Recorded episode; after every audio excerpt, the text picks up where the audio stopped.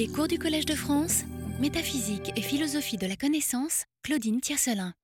Nous avons vu la semaine passée comment on pouvait essayer de répondre aux défis essentialistes en proposant une approche que j'ai appelée essentialisme étroit ou aliquiditisme et dont j'ai donné les principales caractéristiques et souligné la supériorité, du moins me semble-t-il, sur d'autres approches essentialistes qui ont connu un certain regain d'intérêt dans l'histoire de la philosophie récente ou dans la philosophie contemporaine.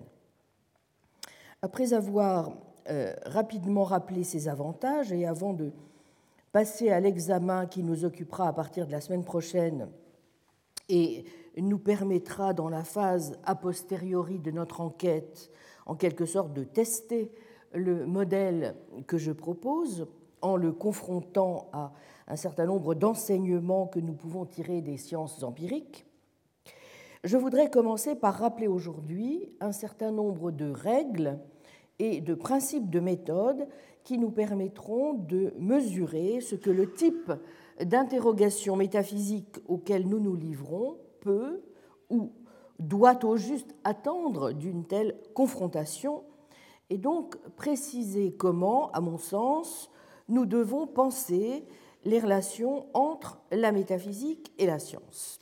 Mais euh, suivant notre méthode, je commencerai par récapituler les conclusions auxquelles nous sommes parvenus au terme des analyses menées euh, la semaine dernière. Donc j'ai précisé les caractéristiques que devait prendre, selon moi, un essentialisme bien compris pour avoir une chance de répondre aux euh, défis lancés à l'essentialisme, et je l'ai défini, euh, vous vous en souvenez, comme un essentialisme étroit ou aliquiditisme. J'ai insisté en premier lieu sur l'intérêt qu'il pouvait y avoir à s'inspirer d'un point de départ avicénien et scotiste qui repose sur trois thèses majeures. Premièrement, l'adoption du principe de neutralité et d'irréductibilité de la nature commune. Deuxièmement, l'idée que certaines réalités ou formalités métaphysiques ne se réduisent ni à des supposita physiques ni à des non conventionnels, puisque leur unité réelle, si elle est bien découverte par l'intellect, n'est pas produite par lui. Troisième idée force, l'idée d'un substrat sans substance, qui ne doit pas s'entendre comme une quiditas, mais plutôt comme un aliquid. Il n'y a pas d'exeitas primitive, primitive business, disent aujourd'hui euh, certains philosophes. Et donc, à partir de ces trois euh, idées forces, j'ai proposé de procéder à une réélaboration du modèle scotiste, montrer comment l'essence ainsi dégagée est non pas une quiddité statique ou une substance ou une pure espèce naturelle, ou encore un simple faisceau d'habitude, mais plutôt donc un quelque chose, un aliquid, foncièrement dispositionnel. La source réelle d'intelligibilité d'une chose étant un ensemble de dispositions générales affectant la manière dont la chose tendrait à se comporter dans certains types de circonstances. Dès lors, on définit mieux l'essence en termes non de propriétés intrinsèques, mais de propriétés relationnelles ou dispositionnelles, conditionnelles et mutuelles, ou de groupes, clusters, nous verrons la, semaine prochaine que les chimistes ne traduisent même plus ce mot, clusters, de groupes de pouvoirs causaux. J'ai alors, dans un deuxième temps, procédé à l'évaluation de l'essentialisme étroit ou à liquiditisme ainsi entendu et montré successivement sa supériorité sur le modalisme, sur le quiditisme et sur le structuralisme causal ou relationnel supériorité de l'aliquiditisme sur le modalisme d'abord, non seulement avoir une propriété essentiellement n'est pas réductible au fait d'avoir une propriété nécessairement, mais il doit être possible de montrer que le fait d'avoir une propriété nécessairement découle du fait d'avoir une propriété essentiellement, les propriétés essentielles étant celles qu'un objet a en vertu de son identité et plus encore de sa nature, laquelle est le fondement, la source de ses propriétés essentielles. Supériorité de l'adéquiditisme sur le quiditisme ensuite, au sens où le modèle que je propose conserve la plupart des vertus de l'essentialisme dispositionnel, tel que le défend par exemple un philosophe comme Brian Ellis, et dont le premier avantage est le suivant.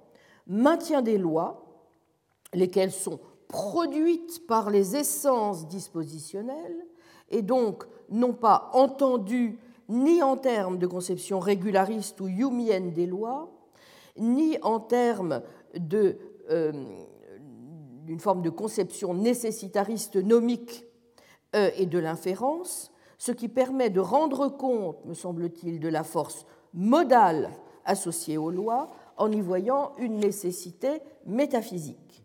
Deuxième avantage du modèle essentialiste dispositionnel, celui de contenir une condition d'identité transmondaine pour les propriétés, une sorte de mêmeté d'essence dispositionnelle, si je puis dire.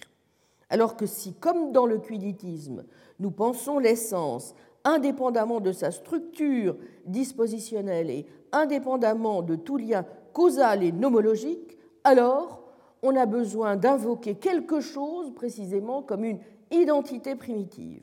Or, le quiditisme, avons-nous vu, est problématique pour au moins deux raisons. D'abord, parce qu'il permet pour les propriétés l'échange de leurs pouvoirs causaux, par exemple des propriétés qui remplissent réellement le rôle de charge et celui de masse, pourraient simplement échanger ces rôles pour produire un nouveau monde possible. Or, il y a de bonnes raisons de douter de la duplication possible des rôles causaux, c'est-à-dire il est douteux, n'est-ce pas, que plusieurs propriétés puissent avoir le même rôle. Ensuite, le quiditisme a pour conséquence fâcheuse, nous l'avons déjà et à maintes reprises souligné, d'induire un scepticisme généralisé quant à la possibilité de connaître quoi que ce soit des propriétés du monde. Il nous condamne à l'humilité léwisienne et à, je cite David Lewis, une ontologie fondamentale extraordinairement austère. J'ai rappelé à cette occasion à quel point, avec un critère causal pour les propriétés, nous disposons d'un bien meilleur critère que celui de ressemblance, sur lequel s'appuient souvent les essentialistes quiditistes, même si, évidemment, nous pouvons être tentés de prendre comme critère d'authenticité celui de la ressemblance, c'est une erreur. Pour que la ressemblance soit un concept utile, il faut au moins qu'on ait les moyens de montrer qu'une chose ressemble plus à l'une qu'à l'autre, ce qui suppose de faire référence de toute façon à un fondement de la ressemblance elle-même, et donc de s'engager dans un regressus ad infinitum, ou encore de montrer que la ressemblance est parfaitement exacte sans que cette exactitude se réduise à une pure et simple identité numérique. Or, les chances de succès sont minces. Enfin, j'ai évoqué rapidement ce que j'estime être une troisième supériorité du modèle sur d'autres approches, et en particulier certaines formes de réalisme relationnel, euh, sur le mode, par exemple, de ce que propose, par exemple, pour lire le monde quantique, euh, euh, Paul Teller. J'ai dit qu'il y avait certes, dans un modèle de ce genre, plusieurs caractéristiques intéressantes. Notamment, on peut donner euh, éventuellement sens à l'idée que les propriétés causales d'une chose, quelle qu'elle soit, ne sont pas à entendre de façon intrinsèque mais extrinsèque. Simplement, alors, euh, un modèle comme celui-ci est vite confronté à des risques majeurs. En effet, tout relationnisme, n'est-ce pas, doit veiller à ne pas dissoudre les relata dans les relations, mais saisir ceux-ci au contraire dans leur idiosyncrasie qualitative et réactive, pour les réactiver sans cesse dans de nouvelles configurations ou possibilités réelles. Il devra donc développer une théorie convaincante des faisceaux de propriété et proposer un holisme capable de déjouer main piège dans lesquels tombent, selon moi précisément, certaines versions contemporaines de ce qu'on appelle le structuralisme causal.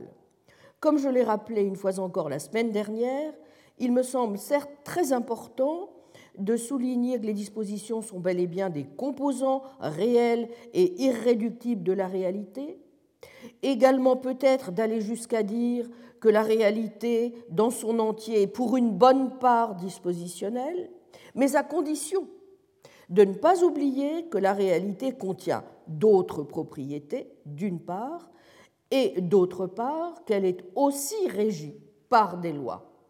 Les dispositions sont des possibilia réels métaphysiquement nécessaires et découverts a posteriori, mais qui trouvent leur intelligibilité dans les lois de la nature, et ce, grâce au ciment des choses, lequel ne peut se comprendre que si on présuppose quelque chose comme l'essentialisme que je viens de dégager. Tout modèle correct devra donc comporter, à mon sens, quatre éléments. Une théorie causale des propriétés, une théorie dispositionnaliste conditionnelle des lois, une conception de la causalité qui admette la prise en compte de certains aspects téléologiques, et enfin la liquiditisme. Ce qui revient bien à dire, n'est-ce pas, que l'essentialisme n'est qu'un élément dans le modèle dispositionnel général, même si c'est un élément dont on ne peut, selon moi, faire l'économie. Or, précisément, il me semble que l'une des limitations de ce que l'on appelle aujourd'hui le structuralisme causal vient du fait que la plupart de ses défenseurs ne mesurent pas à quel point il est illusoire de songer à se passer à un moment ou à un autre d'un essentialisme minimal.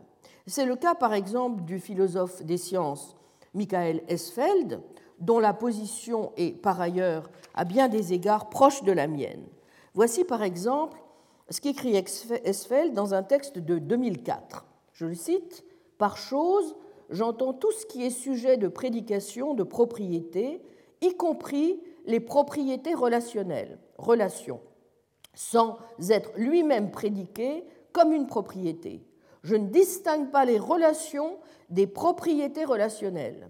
Les relations sont des propriétés aussi, bien que monadiques, en ceci qu'elles sont prédiquées des choses. En outre, quelque chose peut être une chose sans être une chose individuelle. Pour que quelque chose soit un individu, il faut que d'autres conditions soient remplies. A. Être distinguable de toutes les autres choses au moyen de la prédication de telle ou telle propriété qualitative, ou B. En ayant une excéité primitive, primitiveness. Et Esfeld poursuit, je cite, Une métaphysique des relations peut assurer que les choses peuvent avoir des propriétés non qualitatives en plus des propriétés relationnelles, telles que la propriété d'être cette chose, c'est-à-dire une primitive thisness. Mais cette position n'a pas à admettre une primitive thisness. Admettre que les relations exigent des choses qui se trouvent dans les relations n'implique pas d'admettre que les choses ont une excéité primitive. Cela signifie simplement que l'on tient compte du fait que des propriétés, y compris des relations, sont prédiquées de quelque chose. Cela n'implique pas qu'il y ait plus dans les choses reliées que le fait d'être en relation. Si l'on ne s'engage pas en faveur de l'excéité primitive, on peut dire qu'une chose est un, faisceau, bundle, de propriétés ou de tropes.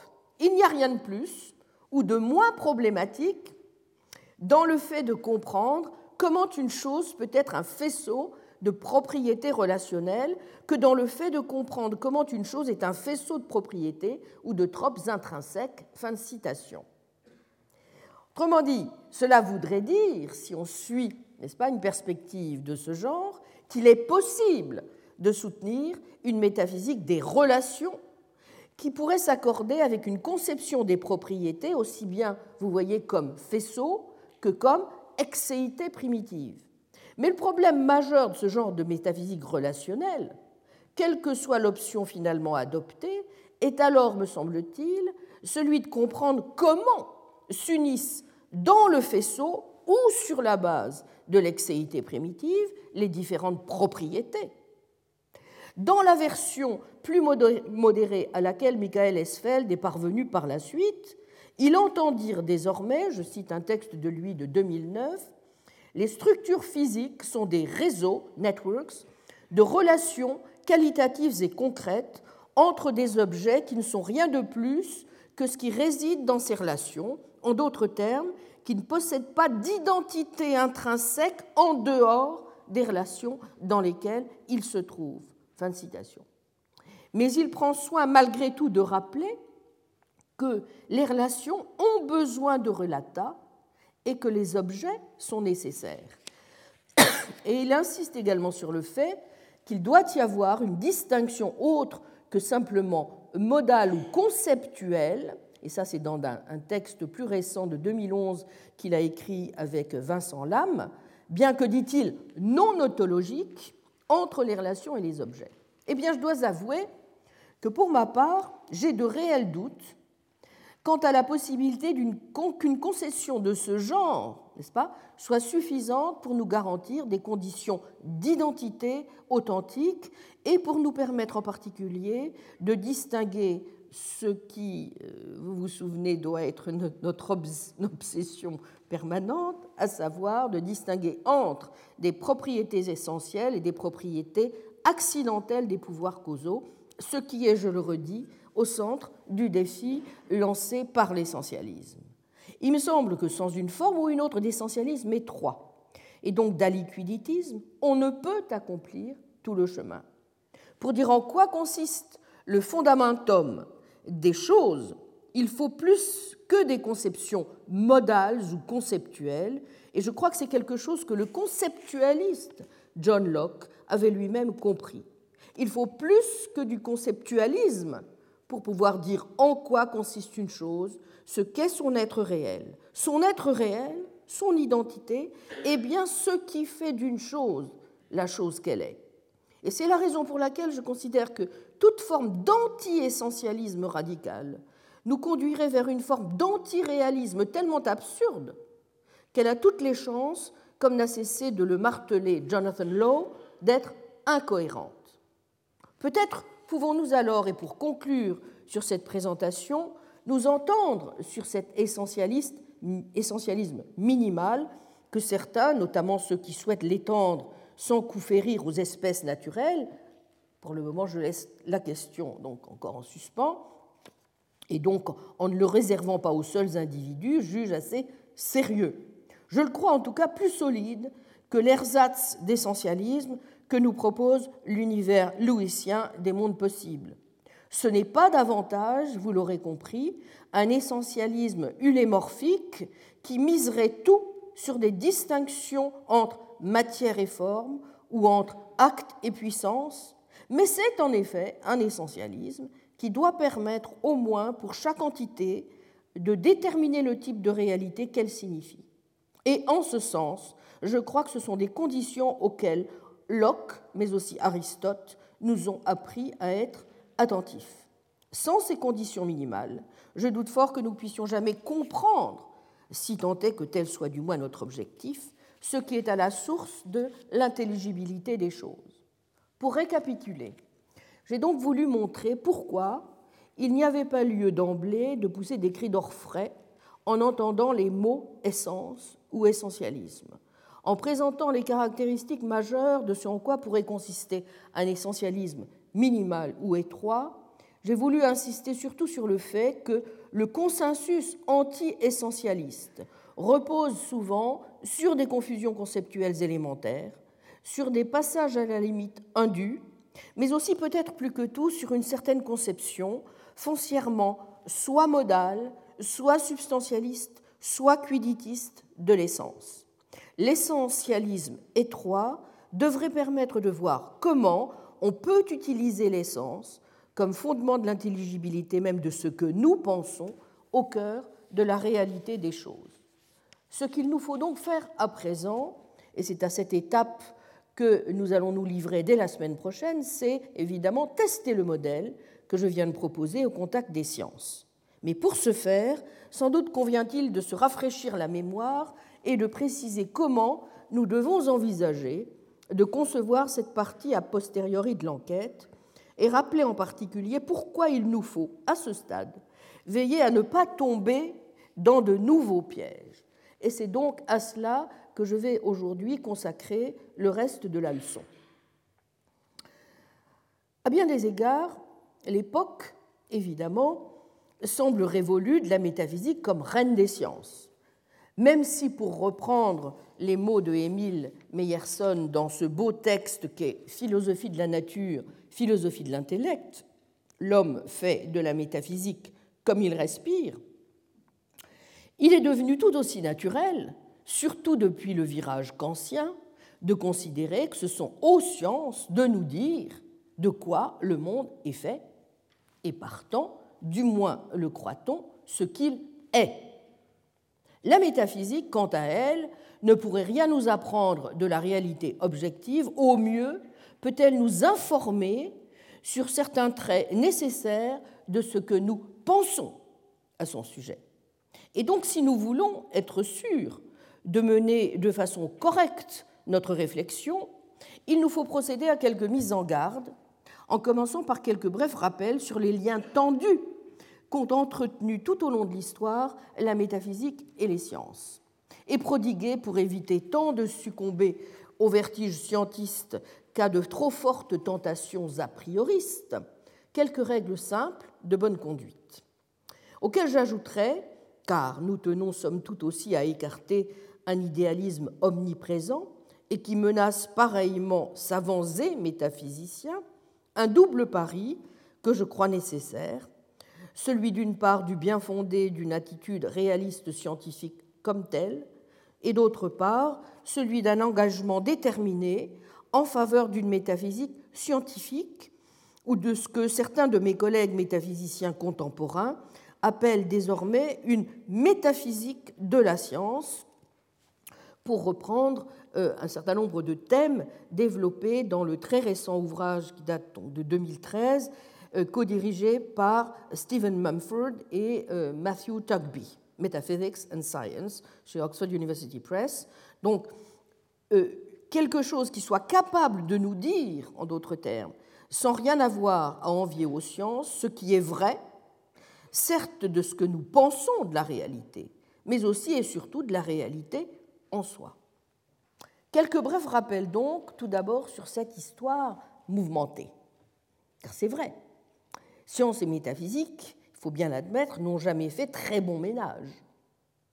Assurément, plutôt que de se demander de quoi le monde est fait, d'eau, d'air, de feu, à l'inverse des physiciens Empédocle, Thalès ou Anaximène, uniquement soucieux des causes matérielles, Aristote a préféré s'interroger sur, je cite, un savoir encore plus élevé, affirmait-il, que celui du physicien, c'est-à-dire sur les causes premières, sur ce qui est connu avant toute autre science, partant sur ce qui est en tant seulement qu'il est.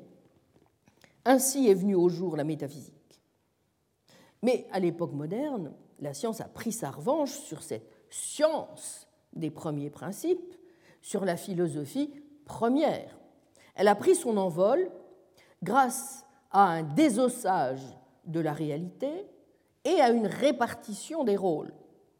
Aux métaphysiciens et ou théologiens, les causes, essences et autres qualités occultes, la réalité inaccessible, inconnaissable, et donc aussi inintelligible. Oh, pourrait-on dire, peu importe au fond, qui aurait envie désormais de lui voler la question du sens de l'être, si du moins c'est de cela qu'il doit s'agir. Au savant, la découverte, ou plutôt la construction enthousiasmante de la réalité objective par idéalisation successive réduction du réel physique à son écriture mathématique, de la qualité à la quantité et à la mesure, rejet de la finalité en faveur du mécanisme, domestication des intuitions communes dans un maillage serré de concepts, de lois expérimentales, mais aussi de techniques. Au diable les causes L'apparence phénoménale est subsumée sous des lois et des fonctions. Calculer, prédire, mais aussi bricoler, en faisant par exemple, comme disent certains de mes éminents collègues dont je parlerai la semaine prochaine, de la légochimie, par exemple. Tels sont les maîtres mots.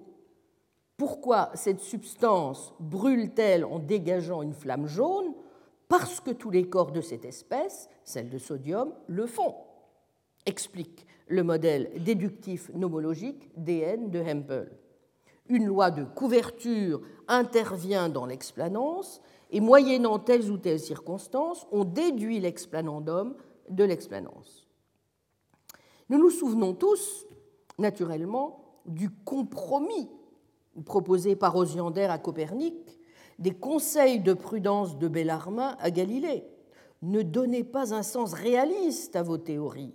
Elles ne sont ni vraies ni fausses. La Bible reste ainsi seule détentrice du vrai et vous n'aurez pas à craindre le bûcher. Ce sont des instruments intellectuellement économes, déduits de quelques principes mathématiques, destinés à mesurer des faits empiriques et à représenter aussi simplement, complètement et exactement que possible, un ensemble de lois expérimentales, mais sans donner d'explication profonde de la réalité.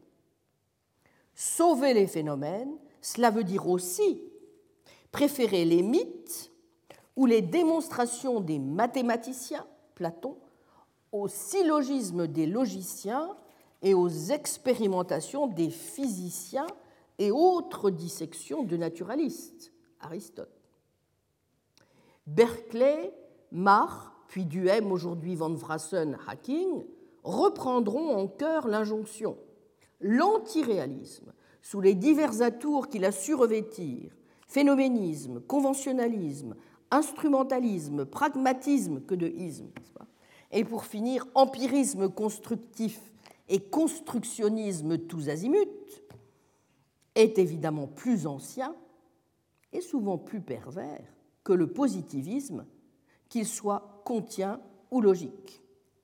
Mais dira-t-on, n'est-ce pas le prix à payer pour l'autonomie de la philosophie naturelle, pour cette extraterritorialité, cette immunité diplomatique de la physique à l'égard de la physique, pour reprendre l'excellente formule de mon ami le métaphysicien Frédéric Neff dans son traité d'ontologie de 2009. Désormais, la science, et la physique en premier lieu, sera donc notre principale, voire seule, source d'information sur la réalité. En même temps, comment oserait-on contester les succès ainsi obtenus? Comment oublier, ce qui est plus fréquent tant ils sont décriés, que les positivistes sont bien aussi, comme le rappelait tout récemment encore Jacques Bouvresse, les fils des Lumières. La science, c'est d'abord le public, le communicable, la connaissance et la maîtrise de la nature, rendue possible par le biais d'instruments de mesure et de symboles abstraits qui assurent la désignation, la coordination rationnelle entre lois et théories, comme le soulignait Pierre Duhem en 1906 dans la théorie physique. La métaphysique a bien elle aussi un contenu, mais il n'est pas théorique et ne renvoie pas à des états de choses. C'est prendre à tort ce qui ne peut être que le contenu d'une appréhension pour le contenu possible d'une connaissance, rappelait Moritz Schlick. Il faut donc une démarcation stricte entre les deux domaines, scientifique et métaphysique, d'investigation du réel. Mieux vaut pour finir rejeter la métaphysique comme science et la reléguer avec ses simili énoncés au domaine de la poésie, du sentiment de la vie, Lebensgefühl, ou de l'expérience immédiate vécue. Ne relèveront dès lors de la science et ne seront susceptibles d'être vrais que les énoncés empiriques dont les conséquences logiques seront déduites et directement ou indirectement justifiées par l'observation. Le principe ontologiquement neutre de l'unité des sciences pose une double condition, mais purement épistémologique. Il y a un seul et unique ensemble de phénomènes, puisque la base observationnelle est la même. Tous les énoncés scientifiques s'expriment ou sont en principe traduisibles en un langage unique. L'hétérogénéité des phénomènes et des sciences n'est donc qu'apparente ou au mieux pragmatique. Et par là laissée en suspens, plutôt du reste que niée, la question métaphysique de savoir si, oui ou non, la réalité comporte des degrés ou niveaux hiérarchiques de complexité parfaitement réductibles. Quant au système métaphysique, eh bien, ils sont un substitut de la théologie au niveau de la pensée conceptuelle et systématique, des poèmes conceptuels qui contribuent à enrichir la vie, mais pas la connaissance, dira Carnap. Il faut leur donner la valeur d'œuvres d'art, non de vérité, et encore. Car contrairement à l'art, ils constituent un moyen inadéquat, je cite toujours Carnap, de rendre le sentiment de la vie. Wittgenstein ira plus loin, comme on sait. Ce qui relève de la connaissance doit pouvoir se dire. Le reste ne peut qu'être montré. Les énoncés de la métaphysique ne sont donc pas seulement anti-scientifiques, ils sont dénués de sens. De simples savants ratés, les métaphysiciens, des musiciens sans talent musical, des charlatans confinés au royaume de l'incertain, des hypothèses les plus générales? Il semblerait que oui. Ce dont a besoin une philosophie scientifique, écrite en 1957 Hans Reichenbach, c'est d'une réorientation des désirs philosophiques. Ce qui me conduit à énoncer une première règle de prudence pour éviter un premier emballement ou pour éviter un premier travers dans lequel il, il ne nous faudrait pas tomber, que j'appellerais volontiers le vertige scientiste. Oh, on peut sans trop de peine le repérer, le scientiste.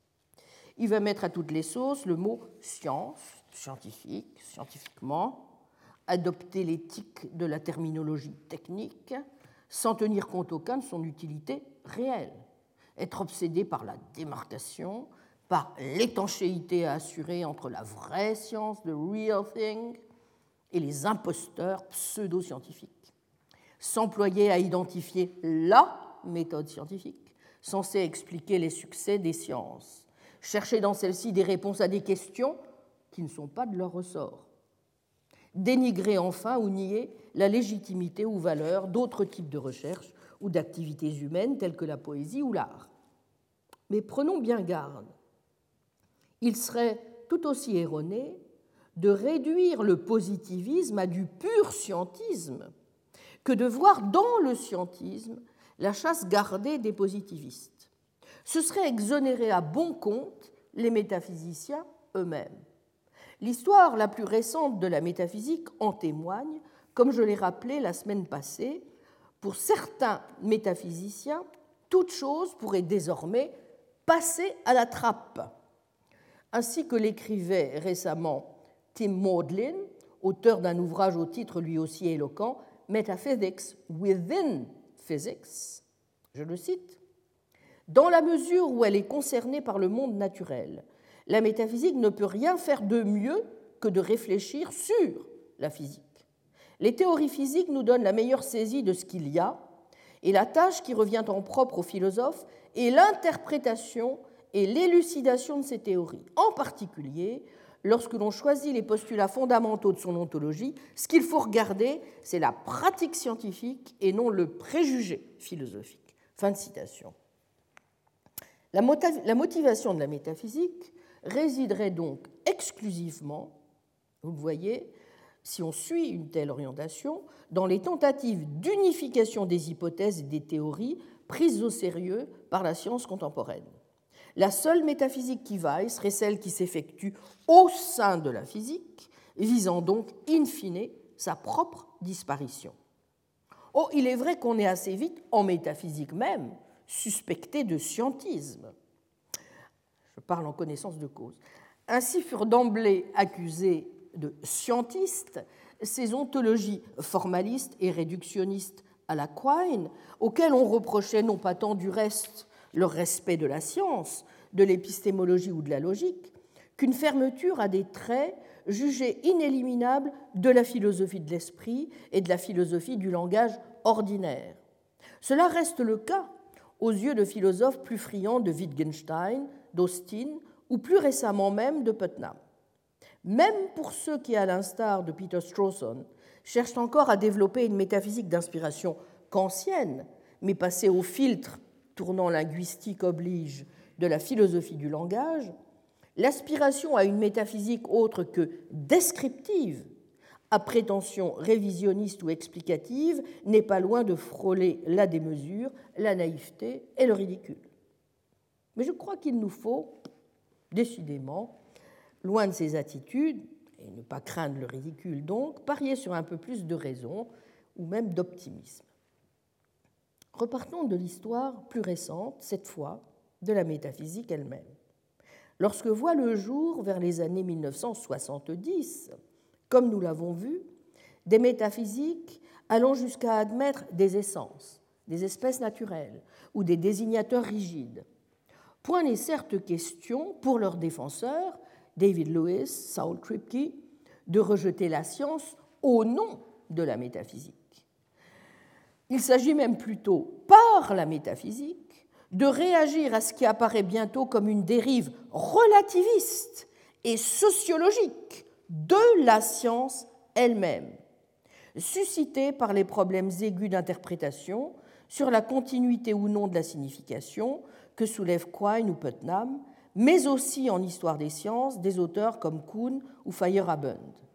Personne ne songe à contester le principe explicatif de clôture causale et nomologique de la physique, dont les lois sont universelles et fondamentales, auxquelles se soumettent du reste les sciences spéciales, ni davantage celui d'un physicalisme ontologique minimal et même épistémologique minimal, si l'on entend par là l'idée somme toute banale, que ne contesteraient plus guère aujourd'hui que des créationnistes, selon laquelle toutes les choses qui existent en ce bas monde sont des morceaux de matière ou des structures issues de leur agrégat qui se comportent tous conformément aux lois de la physique.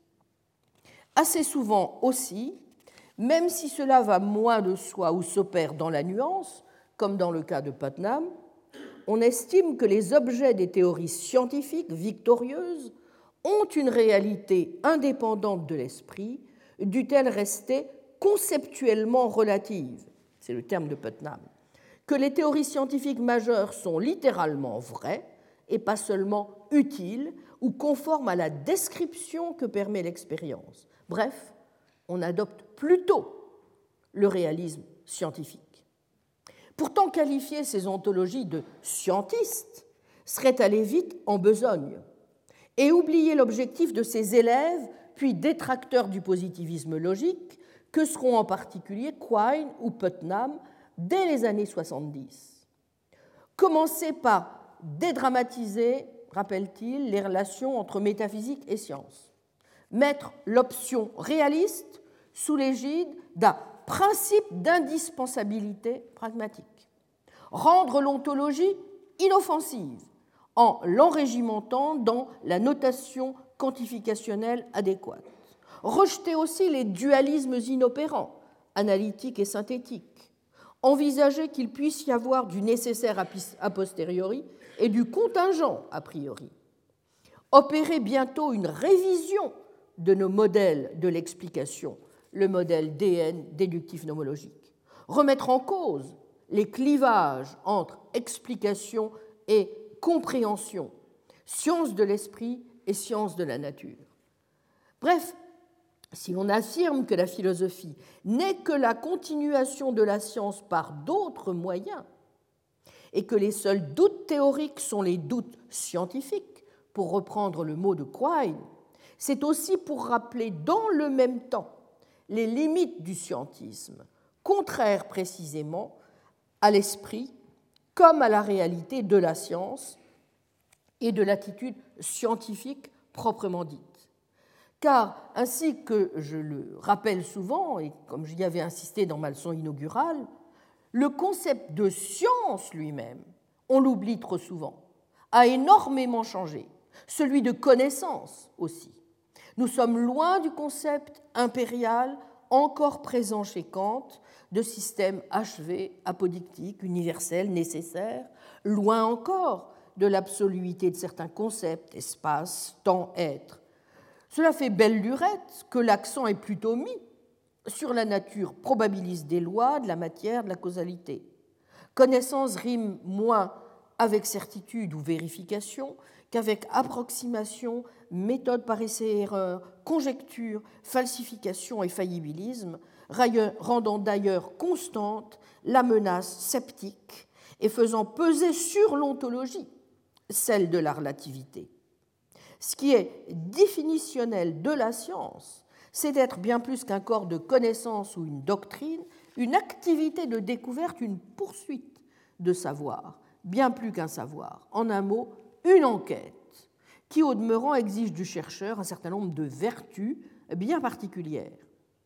Qu'est-ce qui interdit dès lors de concevoir sur le modèle de l'enquête et non plus tant sur celui de la seule croyance vraie justifiée ou de l'épistémologie des vertus, la connaissance en général, jusque et y compris donc, comme je le propose, la connaissance métaphysique.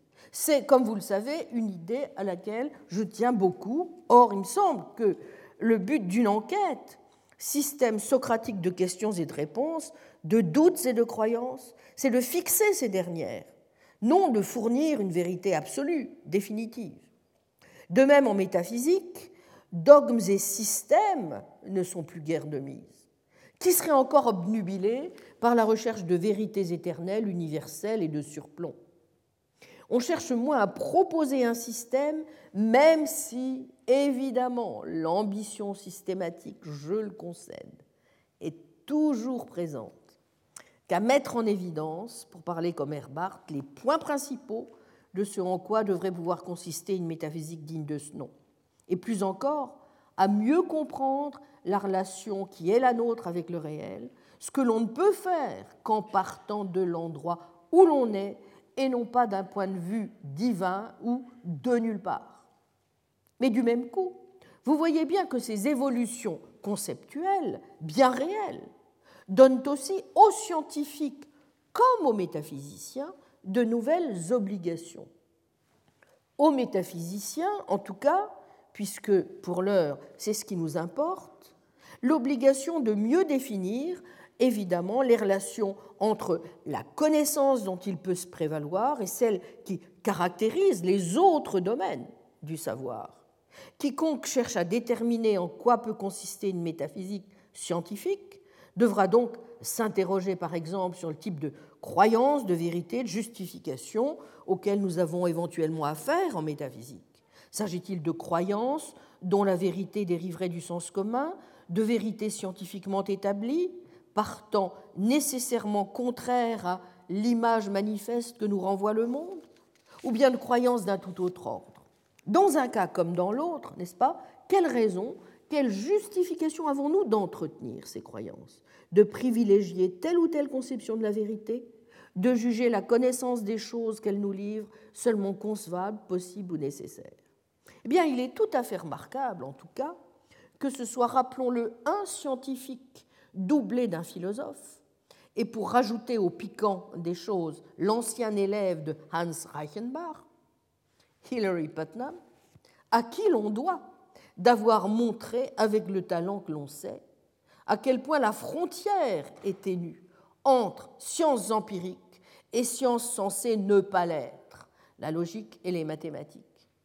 Il faut, martèle-t-il, rejeter la dichotomie positiviste entre termes observationnels et termes théoriques, nuancer, voire refuser la distinction entre faits et valeurs, revoir en particulier notre modèle scientiste de l'esprit mis en place par les jeunes sciences cognitives, des théories de l'identité du mental et du physique au modèle fonctionnaliste dont il fut pourtant au départ au MIT l'un des promoteurs.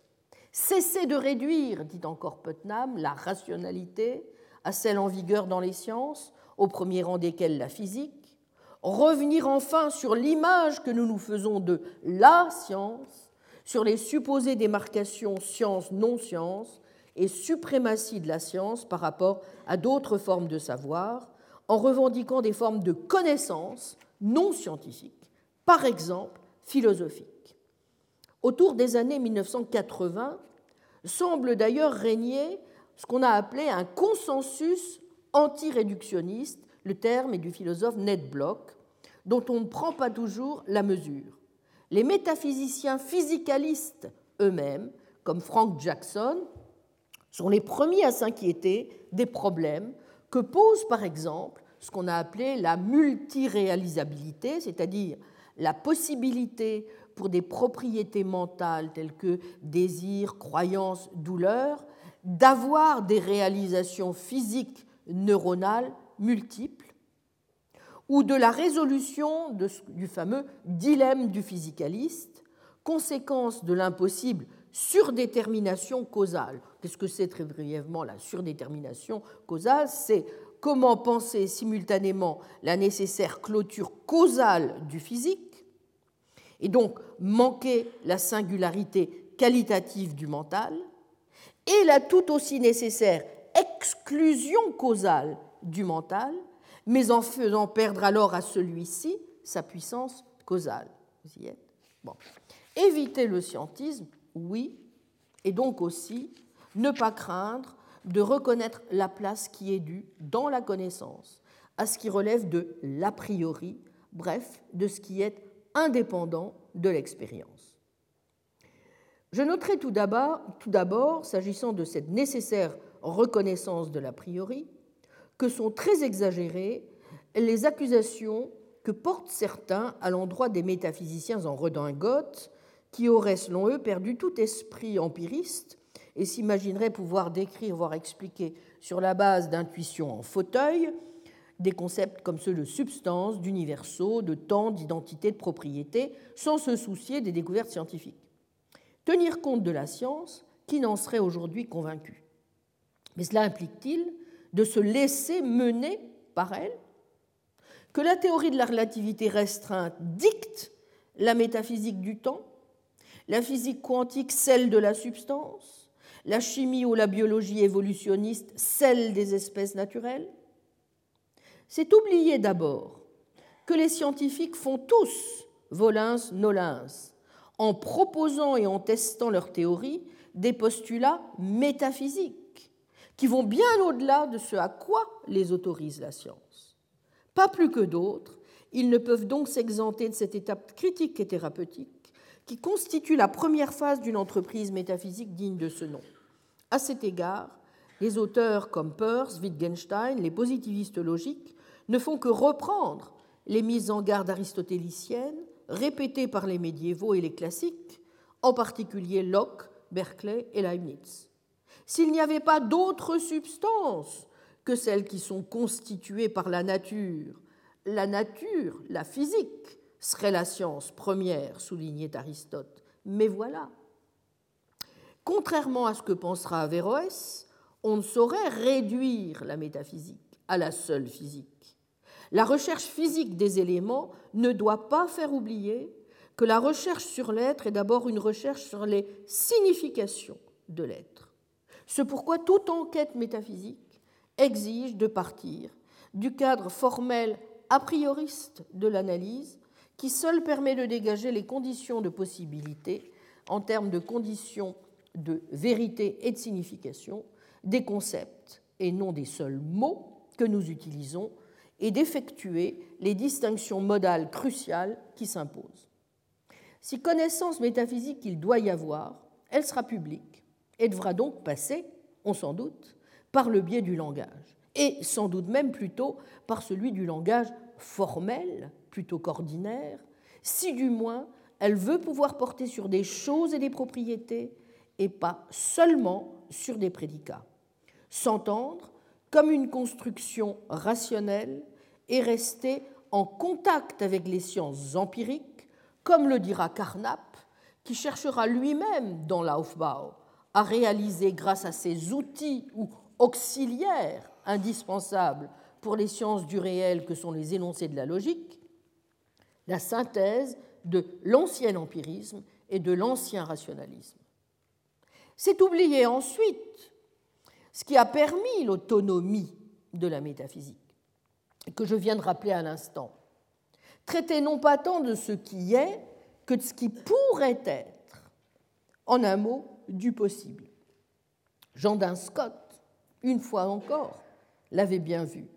Si la métaphysique peut devenir autonome, disait-il, par rapport aux autres sciences, logique, physique, mais aussi théologie, c'est parce qu'elle a un objet propre, l'ens commune, l'être pris dans son indétermination totale et donc ni réductible à la cuidité de la chose sensible, dans laquelle elle doit néanmoins se contracter, ni à la seule prédicabilité logique, laquelle est toutefois seule à même de lui conférer l'universalité.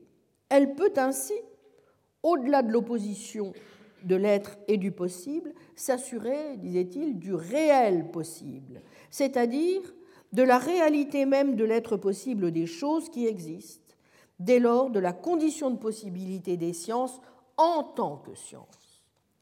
Aussi la rigueur scientifique exigera-t-elle qu'on parte du possible, seul à même de couvrir simultanément les domaines de l'existant contingent et du nécessaire ou de l'acuité métaphysique? Or, pour ce faire, il n'y a qu'une méthode.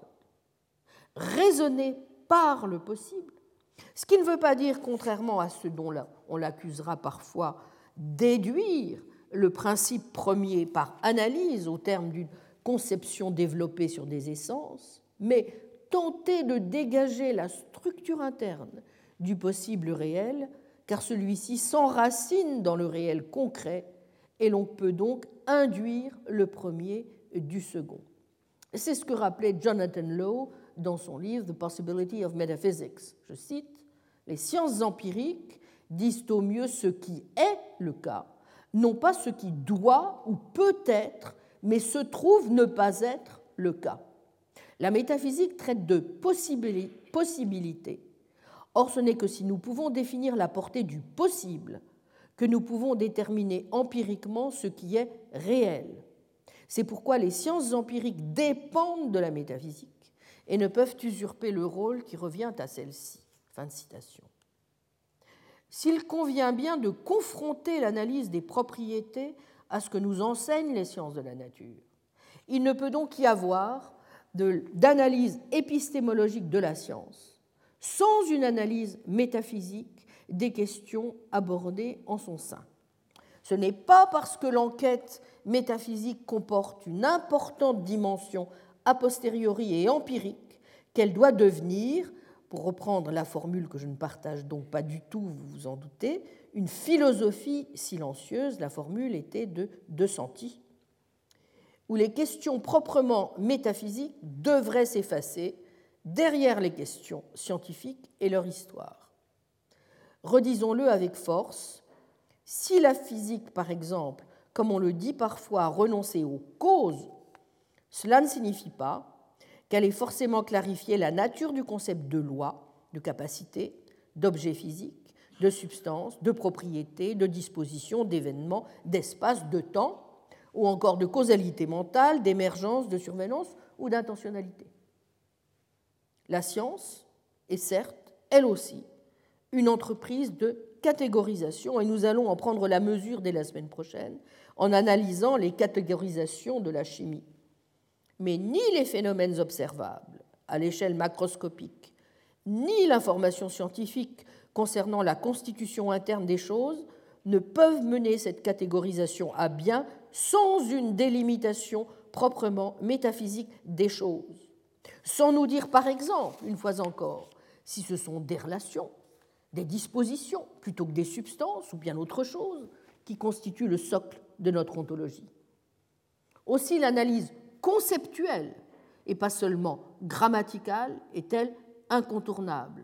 Par elle, on peut identifier ce dont on parle, savoir si la façon d'être des choses donnée dans tel vocabulaire rend vrai une explication donnée dans tel autre. Ce n'est pas rien, n'est-ce pas? Tant il importe en métaphysique d'avoir les idées claires, de ne pas prendre à tort une simple différence dans nos mots ou dans nos idées pour une différence dans les choses. Par elle encore, en élargissant la fonction habituelle de nos concepts, grâce au modèle possibiliste commode de la logique modale en particulier, on peut parvenir à des résultats a priori. Ainsi, la connaissance modale nous apprend, par exemple, que l'extension d'un terme dans un monde actuel et dans un monde contrefactuel n'est pas la même. Ensuite, que pour connaître l'extension contrefactuelle ou extension C d'un terme, il nous faut connaître quelque chose du monde actuel. Lorsque l'extension actuelle ou extension A et l'extension contrefactuelle ou extension C d'un terme diffèrent pour certains mondes, il y a donc entre elles une différence cruciale de statut épistémique. Nous avons vu l'an passé, et nous allons devoir nous en souvenir pour les semaines à venir, même si par exemple nous comprenions le terme eau avant 1750 et la chimie de Dalton, nous ne connaissions pas son extension C à un monde, pour quelque monde autre que le monde actuel. Par quoi nous ne voulons pas forcément dire que nous ignorions son essence, vous vous en souvenez, mais que pour repérer l'eau dans un monde contrefactuel, il nous faut connaître quelque chose sur les relations qu'il y a entre le monde contrefactuel et le monde actuel, ce qui n'était possible qu'après avoir découvert que dans le monde actuel, H2O est le liquide aquatique. En revanche, nous connaissions l'extension A de O pour n'importe quel monde, car celle-ci ne dépend pas de la nature du monde actuel.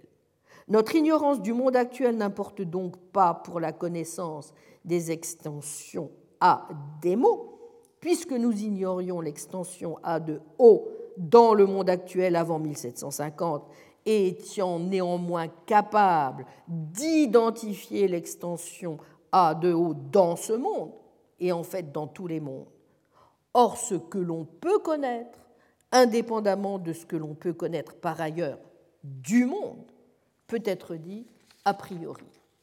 Ainsi, les réponses aux questions relatives à l'extension contrefactuelle ou extension C dépendent généralement de la nature du monde actuel et sont, comme nous l'avons vu, a posteriori, mais la partie de l'entreprise qui consiste à se demander quelles choses sont de telle ou telle sorte relativement à un monde, dans l'hypothèse où ce monde est le monde actuel, peut être considérée comme la partie a priori de l'analyse conceptuelle. Elle ne dépend en rien de la question de savoir quel monde est en fait le monde actuel, tout, comme la question de savoir ce qu'il faut faire s'il fait beau ne dépend pas de la question de savoir s'il fait beau ou non. Procéder par le possible logique, Don Scott l'avait bien vu, n'est donc pas pure précaution méthodologique. Toute inintelligibilité, toute impossibilité logique trahit en fait le plus souvent, et n'en déplaise à Descartes, une impossibilité réelle. Mais on mesure alors la force de la tentation a prioriste. Or, on ne saurait confondre possible logique, évidemment, et possible réel. On se souvient du reste du reproche constamment fait au docteur subtil d'avoir proposé une métaphysique où la non-contradiction, en somme, suffirait à dire toutes les propriétés de l'être, et d'avoir mené ainsi à cette voie essentialiste qui va de Suarez à Wolff, en prétendant déduire analytiquement le réel d'essence conçue comme possible, là où le langage ordinaire ou la logique modale n'offre aucune garantie, par exemple, et c'est ce qui nous occupe en ce moment, de la réalité de classe, par exemple, dans la nature, ou en prétendant encore justifier les procédures logiques sous couvert d'un essentialisme plus ou moins avoué et en tout cas insuffisamment justifié. Donc exagérer l'absence de rapport entre l'aspect a priori de l'analyse et son aspect a posteriori serait évidemment dévastateur, et pas seulement en raison du risque de métaphysique en apesanteur que cela induirait, mais parce que la logique et la sémantique elles-mêmes sont toujours à un degré ou à un autre liées à nos raisons empiriques et donc aussi à nos découvertes scientifiques. S'il faut donc éviter le vieux déférentialisme à l'égard de la science, il faut aussi se garder d'une suspicion exagérée ou d'un nouveau cynisme à son endroit. Car c'est la science, après tout, qui nous informe le mieux sur la nature des propriétés, quantités et relations fondamentales. Nous voulons tous en savoir plus sur ce que nous sommes, comment nous adapter à ce monde où nous vivons, comprendre le genre d'endroit dont il s'agit et y trouver notre place. Et pour bien prendre connaissance de tout cela, n'est-ce pas à la science que nous nous fions spontanément? Il n'y a qu'elle, n'est-ce pas, qui puisse nous apprendre ce qu'il en est de l'origine de la vie sur Terre des causes et remèdes du cancer ou de la destruction de la couche d'ozone. Et nos avéroïstes contemporains ne se privent pas de le répéter. Les sciences sont les mieux placées, les plus légitimes pour nous dire en quoi consiste la réalité des choses. Le métaphysicien peut bien refuser d'admettre, si cela lui chante, que c'est à la cosmologie et à la physique quantique et non à la métaphysique spéculative de répondre aux questions fondamentales sur l'existence et la nature de l'espace et du temps.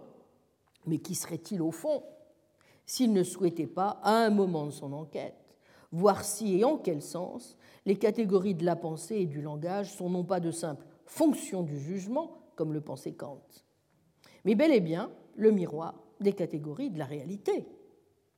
L'enquête métaphysique suppose donc bien une investigation a posteriori et une confrontation avec les sciences empiriques.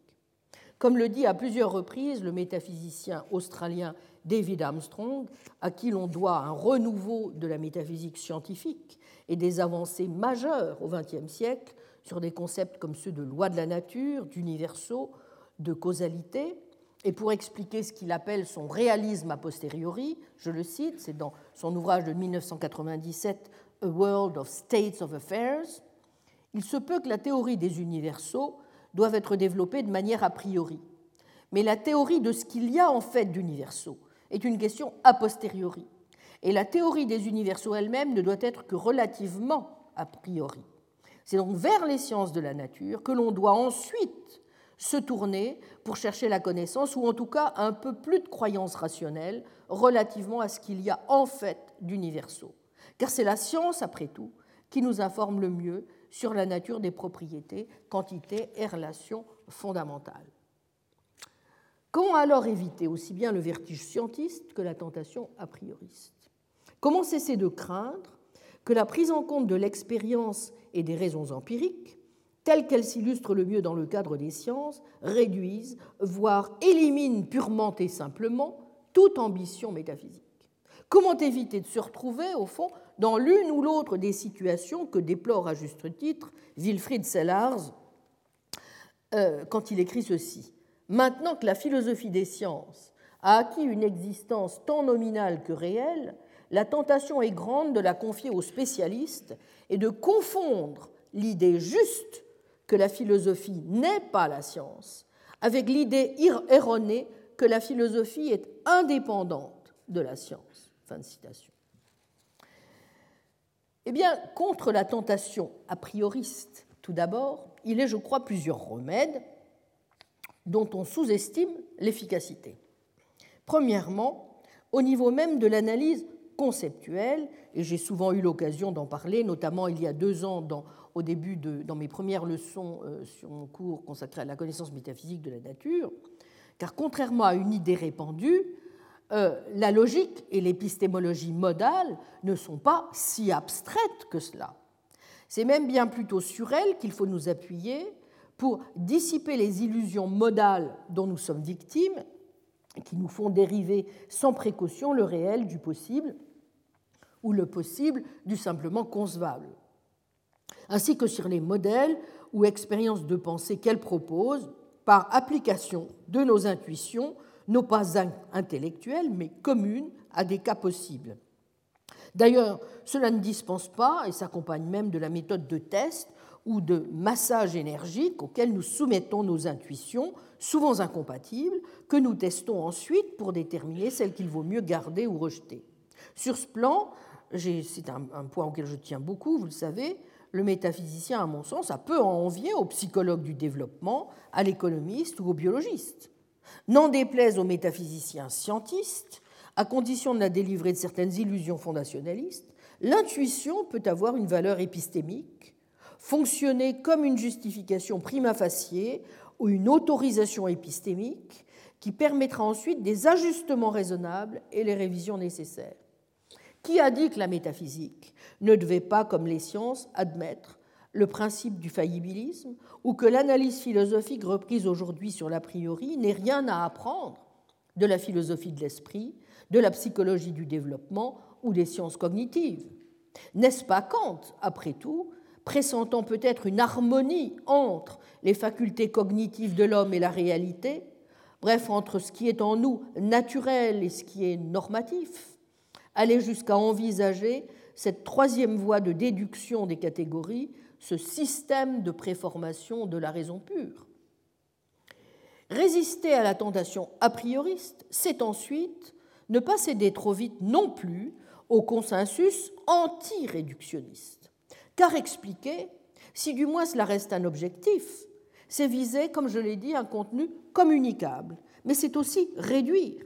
Pourquoi faudrait-il redouter le réductionnisme?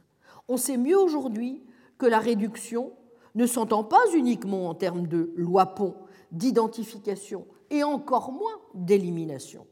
Ce qui importe surtout, c'est de déterminer le bon niveau d'explication et de se concentrer sur la recherche de nouvelles procédures de réduction capables de mettre en évidence des mécanismes interniveaux plutôt qu'intraniveaux ou simplement fonctionnalistes entre les différentes sciences. On voit à quel point ce genre de réflexion s'impose aujourd'hui, dans le domaine en particulier des neurosciences, dont certains ont tendance à boire les résultats comme du petit lait, sans se poser la question, fascinés qu'ils sont en particulier par les films en 3D, voire plus, que nous délivre le storytelling de la neuroimagerie.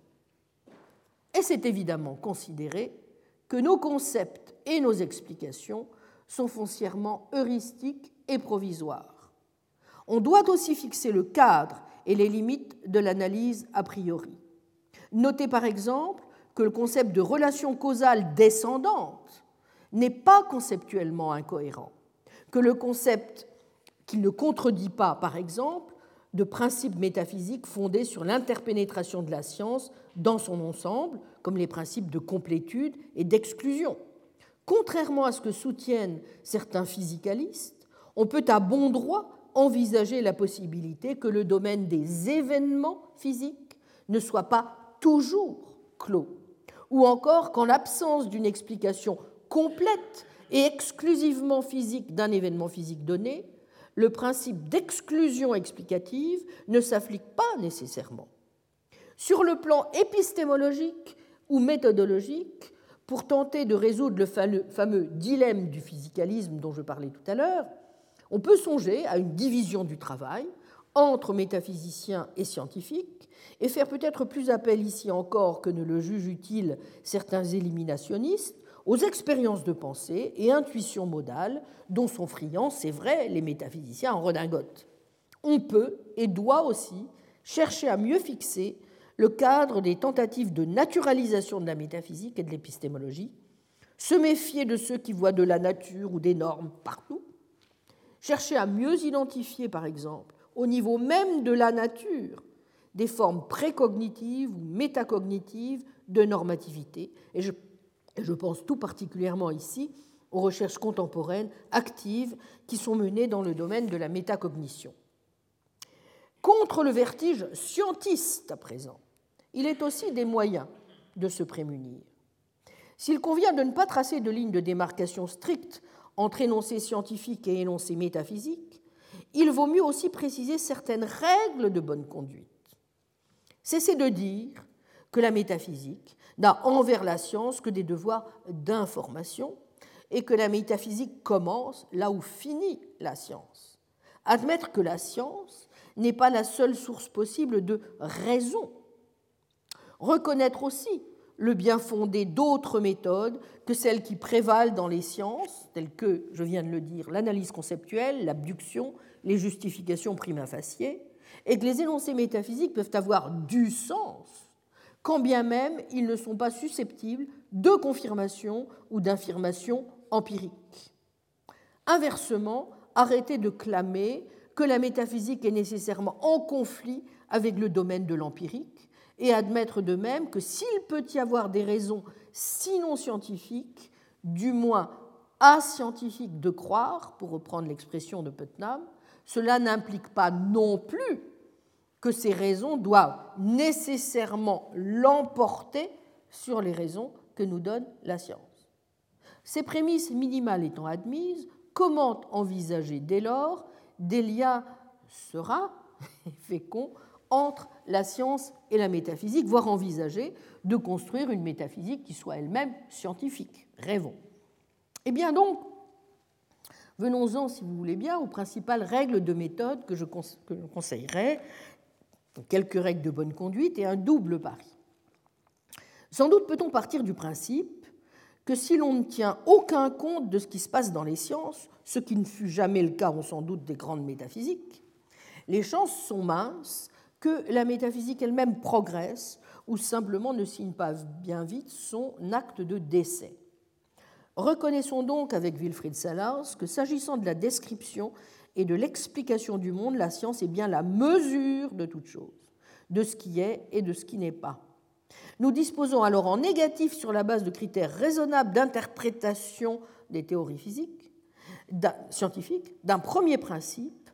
Dans l'état actuel de notre savoir, on voit mal comment on pourrait continuer à soutenir des positions métaphysiques qui entreraient manifestement en conflit avec la physique du moment. En même temps, est-on à ce point démunis même dans ce cas-là, ce n'est pas totalement sûr. Supposons, par exemple, n'est-ce pas, que le métaphysicien se trouve en difficulté et souhaite malgré tout défendre Mordicus son hypothèse. Il peut alors prendre pour modèle les critères que le philosophe des sciences Statis Psilos a proposés et qui est le suivant. Je cite Supposons que H, H pour hypothèse, n'est-ce pas, ainsi l'hypothèse du métaphysicien, ainsi qu'un autre ensemble d'hypothèses H' et d'autres auxiliaires A implique une prédiction P. H contribue de façon indispensable à la production de P si H' et A prises isolément ne peuvent pas produire P et qu'il n'y a pas d'autre hypothèse disponible H étoile qui soit consistante avec H' et A et telle qu'elle puisse remplacer H sans que cela porte préjudice à la dérivation pertinente de P. Fin de citation. En d'autres termes, nous voyons que H doit satisfaire à deux conditions relativement à la production de la prédiction. D'abord, il faut que la théorie sans H ne puisse seule produire la prédiction. Deuxièmement, il faut aussi qu'il n'y ait pas d'autre alternative possible et censée à H qui soit disponible et qui pourrait tout aussi bien, si vous voulez, faire l'affaire et donc ne pas être ad hoc, indépendamment motivé, etc. Reste à résoudre le cas plus problématique. Que doit faire le métaphysicien? S'il est confronté à une découverte scientifique qui semble remettre en cause la thèse métaphysique qu'il défend Doit-il considérer cela comme une réfutation ultime de sa thèse ou simplement comme un obstacle qu'il peut circonscrire? Catherine Hawley avait proposé il y a quelque temps déjà quelques guides fort utiles qui sont en résumé les suivants. La première chose à faire, dit-elle, c'est de se demander si la théorie scientifique en question est de fait un authentique succès empirique. Or, comme le montrent souvent les réalistes scientifiques, nous savons que c'est assez rarement le cas. Mais en pratique, la plupart des philosophes n'ont pas l'expertise requise pour contester cela aux scientifiques, il faut l'avouer. Il leur est tout de même possible alors de s'abriter derrière le fait soit qu'il y a un désaccord entre les scientifiques concernant le statut de la théorie, soit qu'il y a des raisons de penser que la théorie sera ultimement rejetée. Pour ne prendre qu'un exemple, on a vu qu'il était possible d'utiliser cette difficulté, qu'il y a à combiner la théorie quantique avec la théorie de la relativité pour justifier le scepticisme à l'égard des conséquences métaphysiques des deux théories. Admettons toutefois que euh, la situation soit telle que la découverte en question produise effectivement des prédictions impressionnantes et imprévues, ou que c'est à tout le moins notre meilleur guide en termes d'adéquation empirique. Alors, le métaphysicien a encore plusieurs armes, si vous voulez, je crois, dans sa besace. La première consiste à construire un système de croyances qui inclut la métaphysique qui est la sienne, mais qui soit empiriquement équivalente au système scientifique. Cela peut se faire aisément, même si c'est un peu artificiel, en combinant les éléments empiriques de la conception scientifique du monde avec la métaphysique traditionnelle, ou en ajoutant des auxiliaires qui garantissent que là où la métaphysique traditionnelle diverge de la métaphysique scientifique, il n'y a pas de conséquences empiriques à cette divergence. Mais il faut en règle générale aller plus loin et donc recourir à ce que Catherine Hawley appelle soit un travail de SAP, undermining, plus conséquent, soit à la procédure du contre-argument. Par le travail de SAP, on doit s'efforcer de montrer que ce qui est métaphysiquement nouveau dans la découverte scientifique n'intervient pas en tant que tel dans la production de nouvelles prédictions, et donc que son apparition dans une théorie scientifique ne nous donne pas de raison de croire qu'elle est vraie. Souvenons-nous du critère de Psilos. Une thèse est confirmée par le succès empirique si, premièrement, le reste de la théorie scientifique ne pourrait pas réussir sans elle, et deuxièmement, s'il n'y a pas de théorie rivale qui soit potentiellement explicative, indépendamment motivée et non ad hoc, et capable de produire un succès égal. Bref, le simple fait de bricoler une théorie ad hoc qui met en œuvre la métaphysique traditionnelle ne suffirait pas, vous voyez, pour satisfaire à ce critère. Mais sans doute un moyen efficace est-il aussi de recourir à l'histoire des sciences, dans l'espoir de découvrir une théorie scientifique rivale qui vienne moins bien étayer la métaphysique scientifique. C'est ainsi que ce qui trouve à redire et à la métaphysique de la théorie de la relativité d'Einstein euh, se tourne vers la théorie rivale de l'éther de Lorentz. Mais il faut plus. Il faut alors donner des raisons de croire que la métaphysique traditionnelle, par opposition à celle que nous livre la découverte scientifique, étant donné que la science ne peut pas arbitrer, n'est-ce pas, lui est supérieure. Et bien sûr, ces raisons de croire doivent être aussi compatibles avec les hypothèses auxiliaires et autres assumptions requises si l'on veut pouvoir établir que la métaphysique traditionnelle peut s'intégrer à une théorie bien motivée et empiriquement adéquate. C'est pourquoi il faut associer au travail de SAP un travail de contre-argument. Il faut pouvoir montrer que la métaphysique scientifique est certes bel et bien confirmée par le rôle qu'elle joue dans la production du succès empirique, mais qu'il existe des raisons indépendantes, si vous voulez, de croire que de croire la métaphysique traditionnelle qui pèse plus lourd que ce soutien empirique. Cela dit, même dans cette approche, il faut pouvoir continuer à montrer comment la métaphysique traditionnelle est empiriquement adéquate dès lors que l'on a admis l'adéquation empirique de la science en question. En un mot, les scientifiques doivent montrer que la métaphysique scientifique intervient bien dans la production du succès empirique de la théorie, s'ils veulent pouvoir dire qu'elle est étayée par la science, ou bien, selon à qui appartient la charge de la preuve, les métaphysiciens traditionnels doivent montrer que tel n'est pas le cas. Vous voyez? Bon, il y a déjà pas mal d'armes, donc méthodologiques, que le métaphysicien peut avoir à sa disposition en cas de conflit assez lourd, n'est-ce pas, entre une hypothèse métaphysique et une hypothèse scientifique. Bien, ces règles de bonne conduite étant posées, cela ne doit pas nous empêcher de garder à l'esprit, et c'est quand même une deuxième règle de méthode que je crois nous pouvons poser, que l'unité des sciences, de toute façon, reste un idéal, que la complétude causale du physique n'est pas davantage à ce jour réalisée et n'est close qu'en principe. En d'autres termes, Et contrairement aux allégations de main métaphysiciens scientistes en vogue, elle peut certes valoir comme une norme méthodologique, mais sûrement pas comme un principe analytique. De même, les résultats scientifiques ne constituent ni des verdicts ni des réfutations de nos thèses métaphysiques, car une théorie scientifique ne délivre de métaphysique que ce qu'elle contenait déjà en elle, dès le départ. On peut parfaitement admettre que les aspects proprement scientifiques et empiriques des théories soient compatibles avec des thèses métaphysiques variées, sans pointer plus en direction de l'une que de l'autre. Prenons l'exemple du changement, qui est un trait omniprésent et incontournable de la réalité. Si vous voulez l'expliquer, et expliquer notamment pourquoi, et nous verrons l'importance la semaine prochaine en chimie, certains changements sont des changements de phase, alors que d'autres sont des changements de substance, on doit s'aventurer à dire ce qui exactement change et à quels égards, quel que soit le changement dont il est question. Mais dire cela exige, qu'on le veuille ou non, de prendre position sur ce que sont les catégories d'objets ou autres qui sont impliquées et sur ce que sont leurs conditions d'identité.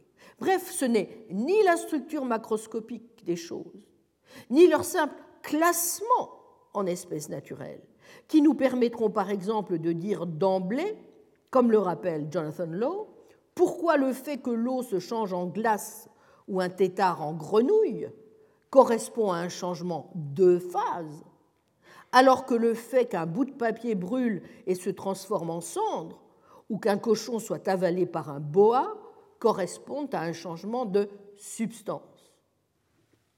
Je sais qu'avec la, chimie des matériaux hybrides maintenant et tout ça, c'est un peu plus compliqué. On en parlera la semaine prochaine. Rejeter le discours de structure catégorielle et les conditions d'identité comme du bavardage métaphysique ridicule, c'est en tout cas se priver des matériaux conceptuels mêmes par lesquels le changement lui-même peut être décrit de façon cohérente, et ce d'autant plus qu'on appréhende mieux sur le plan scientifique des phénomènes comme la réversibilité ou l'irréversibilité, vous le savez, de certains processus. Ainsi, il serait, comme on l'a dit, naïf de supposer que les scientifiques mènent leurs recherches sur le monde sans leurs propres préjugés métaphysiques et que leurs découvertes métaphysiques, leurs découvertes pardon, puissent fonctionner comme des arbitrages non biaisés entre les conceptions métaphysiques rivales. Cela ne dispense pas cette enquête rationnelle que doit tendre à être la métaphysique d'un devoir, celui sinon d'être vrai, du moins empiriquement adéquat, comme je l'ai dit, et donc en accord avec nos croyances sur ce que nous observons ou même avec la vérité de ce que nous observons. Mais sur ce plan, la métaphysique n'est pas dans une position bien différente de la science, qui elle aussi, du fait de la sous-détermination des théories par les données empiriques, ne parvient guère à quoi que ce soit de plus, le plus souvent, qu'à l'adéquation empirique. Aucune théorie n'est jamais infirmé par une observation unique. C'est le principe même du holisme épistémologique. La science, dit-on, rencontre le tribunal de l'expérience de manière globale et non locale, comprenne n'importe quelle théorie portant sur des entités inobservables. On trouvera toujours d'autres théories incompatibles et empiriquement équivalentes pour rendre compte des mêmes données. Répétons-le, les données empiriques ne dictent pas à elles seules ce qu'est la métaphysique correcte, même si à l'occasion, une thèse métaphysique semble à ce point faire partie intégrante de ce qui contribue au succès de la théorie scientifique, qu'on a des raisons de penser, bien sûr, qu'elle est vraie. Mais il n'y a jamais un chemin royal qui, d'une théorie physique, d'un théorème mathématique, ou de résultats expérimentaux mènent directement à des conséquences métaphysiques nécessaires. Ce n'est donc pas uniquement pour des raisons esthétiques de cohérence que la métaphysique a toute sa place, ni davantage parce qu'on aurait des ambitions systématiques ou qu'on rêverait d'unité ou d'absolu. On en a besoin au sens fort et d'abord pour interpréter les théories scientifiques elles-mêmes. Il y a autonomie de la métaphysique et irréductibilité à certains égards à ce qui se fait en science, y compris aux problèmes métaphysiques propres à la science, s'agissant par exemple du choix opéré entre le réalisme scientifique et l'instrumentalisme. de la conception à adopter sur les lois de la nature, les espèces naturelles, etc.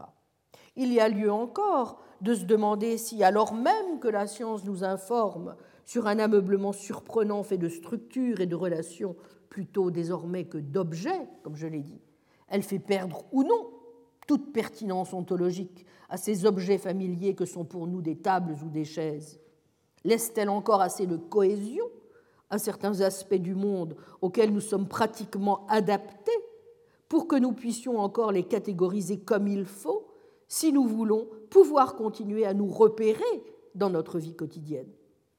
On ne saurait sous-estimer l'utilité, l'indispensabilité même d'un point de vue stéréoscopique, pour parler comme Sellars, deux perspectives différentes sur un paysage se fondant pour former une seule expérience cohérente. Tant il est vrai, je le cite encore, que quels que soient les constituants ultimes de la pensée conceptuelle, le processus grâce auquel l'esprit d'un individu pense le monde doit de manière plus ou moins adéquate faire écho à la structure intelligible du monde. C'est dans euh, ce beau texte qu'est la philosophie et l'image scientifique du monde. Nous est ainsi livré un autre principe, cette fois positif, l'expérience ne possédant pas la force logique de déterminer à elle seule la bonne théorie scientifique, voire l'interprétation de celle-ci, l'évaluation des conséquences ontologiques des positions en présence doit permettre de privilégier, à partir de la situation empirique, telle ou telle conséquence métaphysique. Même si le métaphysicien a intérêt à choisir une théorie acceptable du point de vue physique, et qui soit la moins coûteuse possible, ontologiquement parlant. S'il y a donc bien en ce sens un impact de la science sur la métaphysique, il y a aussi une contrainte que la métaphysique impose à l'ontologie de la science, comme le dit très justement Michael Esfeld, à savoir d'être suffisamment riche pour assurer une vision cohérente et complète du monde. Et peut-être est-ce un argument de plus, sinon à l'encontre du réductionnisme, du moins en faveur d'un réductionnisme au moins conservatif En nous fondant sur les engagements ontologiques exigés par la seule physique fondamentale, dont on ne saurait nier évidemment la position privilégiée, il est fort possible que nous ne parvenions pas à dégager une telle vision cohérente et complète, et que nous n'y parvenions au contraire qu'à la condition de faire place à certains engagements émanant des sciences spéciales et d'autoriser celles-ci à exercer une influence jusqu'à la métaphysique de la physique fondamentale, en d'autres termes, à la seule condition d'appliquer un critère de cohérence qui tienne compte de tout notre savoir scientifique. Certes, l'adoption d'un tel principe risque d'avoir un coût. Ce coût, c'est l'adhésion à une certaine forme de réalisme scientifique. Mais ce coût est-il si exorbitant? Oui, à en croire l'instrumentaliste ou l'empiriste constructif qui rejette tous les arguments réalistes. On a tort d'affirmer l'existence des entités postulées par les théories scientifiques, atomes, molécules, électrons. Il n'y a pas de monde au-delà de nos théories. Celles-ci ne sont vraies que parce que nous les acceptons et disposons pour cela de critères empiriques. L'histoire des sciences montre que des théories jugées vraies à une époque se sont en général révélées fausses ce qui, loin de confirmer le réalisme, peut induire au relativisme, voire au scepticisme. Du reste, plus la science progresse, plus elle s'éloigne de la description du monde du sens commun, de son image manifeste, et plus, par conséquent, elle nous conduit à rejeter le réalisme naïf. Comment réconcilier l'attitude réaliste naturelle avec le réalisme sophistiqué et complexe appelé par le progrès scientifique? Mais à cela, le réaliste sait répondre. D'abord, la science tend à l'unification de ces théories. Et elles ont bien un caractère explicatif. Or, comment une théorie peut-elle réellement expliquer des phénomènes si les entités qu'elle postule n'existent pas? Ensuite, comment contester l'existence de certaines prédictions nouvelles qui seraient impossibles si les théories n'étaient pas vraies? Enfin, sans cette explication, le succès rencontré dans les sciences relèverait du miracle. Et il vaut toujours mieux éviter de choisir en premier le miraculeux. Évidemment, l'instrumentaliste n'est pas à court de parade et répond généralement que l'unification des théories est motivée par la recherche d'un instrument unique ou qu'il n'existe aucune unification de ce genre, la science n'étant qu'un ensemble de recettes et de techniques qui marchent sans théorie générale que le but de la science n'est pas l'explication, mais uniquement la prédiction, que la pratique des prédictions scientifiques n'engendre pas plus de prédictions vraies que de conjectures faites au hasard, ou de façon moins radicale, que la structure de prédiction nouvelle, produite par la science, ne prouve pas que ces structures répondent à des causes sous un champ caché. Enfin, qu'il n'est nul besoin d'expliquer les succès de la science, qu'il suffit de considérer les théories réussies sur le mode d'organismes bien adaptés aux tâches auxquelles on les destine, prédiction et rétrodiction. Il peut plus gravement invoquer l'argument de la sous-détermination des théories par les données empiriques ou le caractère incommensurable des termes et théories scientifiques, dont la référence varierait selon les contextes ou les paradigmes dont ils relèvent. Vous aurez reconnu les thèmes chers à Feyerabend ou à Kuhn, et partant l'irréductible relativité de l'ontologie. Faisons pourtant le pari que le réalisme scientifique est la meilleure stratégie à suivre, puisqu'en dernière analyse, c'est bien lui qui permet de considérer que les théories scientifiques que nous jugeons valides sont les meilleures hypothèses que nous pouvons avancer aujourd'hui quant à la constitution de la nature. Ce qui n'exclut évidemment pas qu'en cas de changement des théories scientifiques, il faille adapter la métaphysique des sciences en conséquence. Comment renforcer nos arguments en sa faveur? Bien, Je crois d'abord en montrant qu'il n'a rien d'incompatible avec l'empirisme, ensuite que l'on peut donner corps sur les plans tant sémantiques qu'épistémiques et métaphysiques à la thèse selon laquelle nos théories scientifiques décrivent la nature d'un monde indépendant de, bien que relatif à l'esprit, et donc loin de projeter, ou pire de construire socialement la structure du monde, les théories scientifiques découvrent la cartographie d'un monde déjà structuré, qui n'est pas constitué par notre connaissance, par nos valeurs épistémiques, parce que nous pouvons croire ou découvrir. Le réel est bel et bien l'objet de la connaissance, le résultat de l'opinion finale à laquelle la communauté scientifique finirait par arriver, mais il est indépendant de ce que l'on, et pas seulement tel individu, peut en penser. Et si la méthode scientifique est supposée conduire à la convergence, c'est bien parce qu'elle est en effet contrainte par la réalité.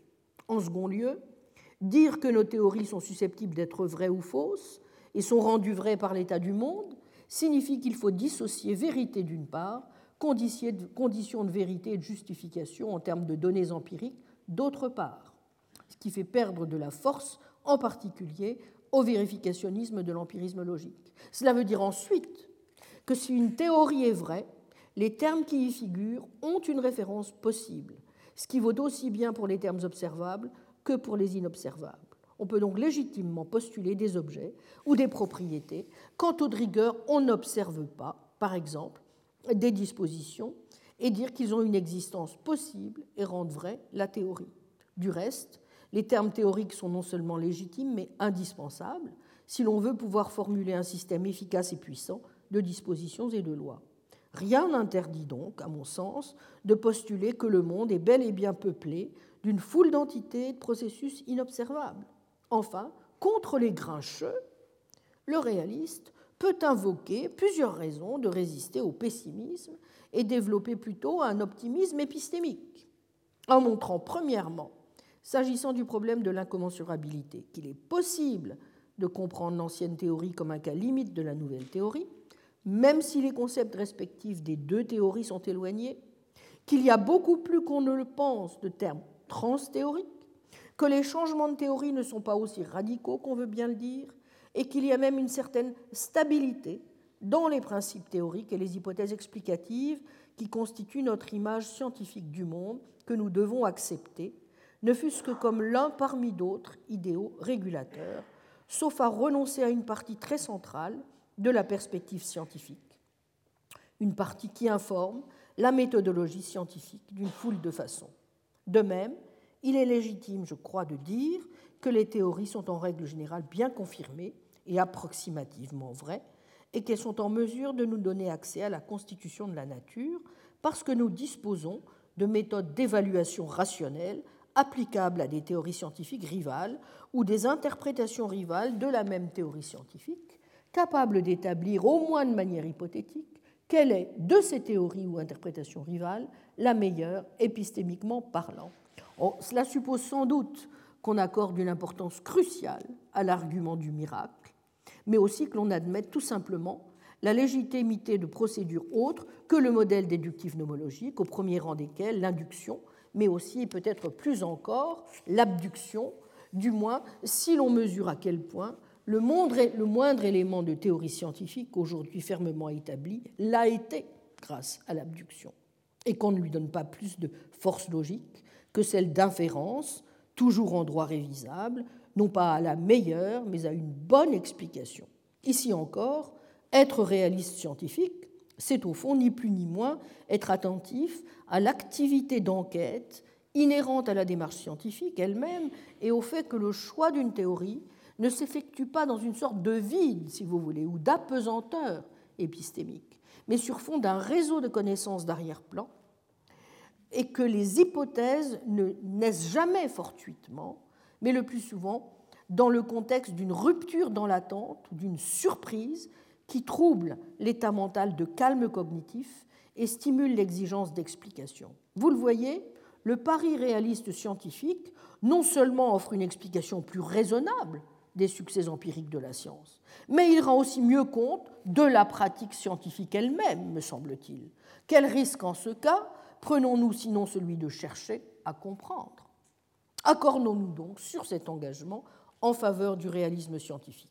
La question, évidemment, n'en reste pas moins entière de savoir s'il autorise, voire impose ou implicitement contient une référence à certains éléments que l'on qualifierait plus volontiers de métaphysique que de, purement euh, épistémique. Il me semble que, en tout cas, c'est évidemment ce deuxième pari que, pour ma part, je suis prête, comme vous le savez, à faire, c'est-à-dire celui d'une métaphysique scientifique qui se donne les moyens d'analyser avec ses méthodes et ses instruments la structure de la réalité et la nature de ses propriétés les plus fondamentales. Mais personne n'est obligé de me suivre. Je vous remercie. Retrouvez tous les contenus du Collège de France sur www.colège-2-france.fr.